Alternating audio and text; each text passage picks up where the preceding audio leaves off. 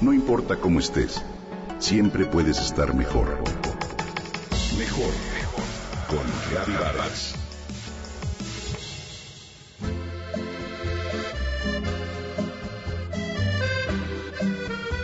Hoy quiero platicarles de la exposición El París de Toulouse-Lautrec que presenta el Museo del Palacio de Bellas Artes. Una exposición que en verdad vale mucho la pena, no solo porque reúne obras magníficas de este artista parisino, sino porque nos adentra a una época llena de emociones e historias exquisitas de la vida nocturna de la vieja ciudad de la luz. Quizá muchos no conocen el nombre Henri Toulouse-Lautrec, pero su trabajo y las imágenes que creó, sobre todo en carteles, son de lo más conocido e icónico cuando pensamos en París. París lo vemos, sí, como la ciudad del amor y las luces, pero también lo vemos como la ciudad de cabarets y artistas. ¿Quién no ha escuchado hablar, por ejemplo, del cabaret Moulin Rouge o el Molino Rojo, que incluso hace poco hicieron una película sobre él?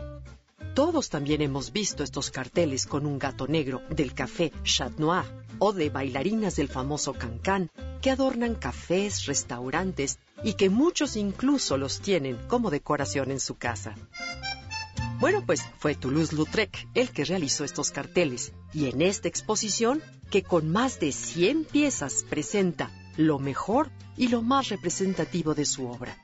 Nos acercamos así a su mirada sobre ese París, un París que aún vivimos en libros, películas, arte e imágenes siempre presentes en nuestra cultura. ¿Cuál es ese París?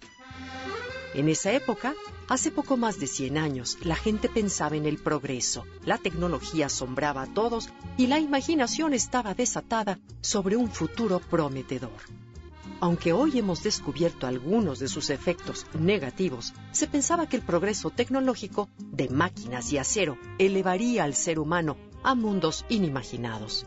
La mejor representación de eso fue la Torre Eiffel. Hermosa, sí, imponente también, pero está construida de metal. Aquí un dato que me parece de lo más interesante.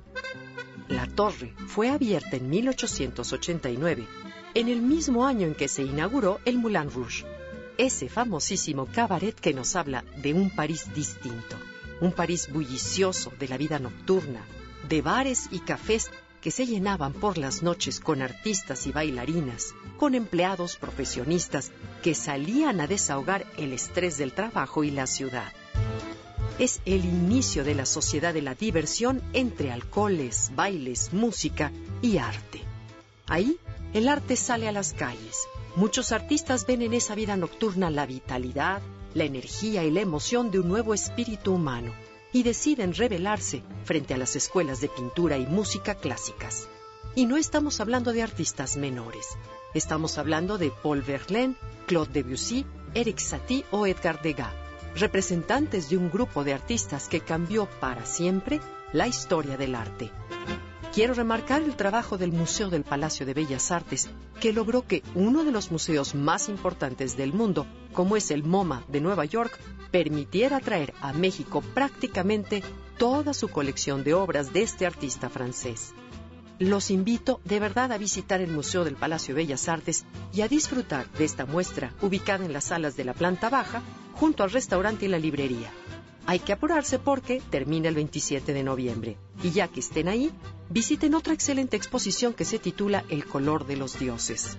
Esa ahí la dejo, con el misterio del nombre, para platicar de ella muy pronto.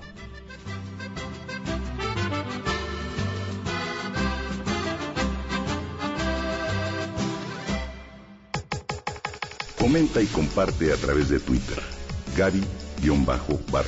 Gaby-Vargas. No importa cómo estés, siempre puedes estar mejor.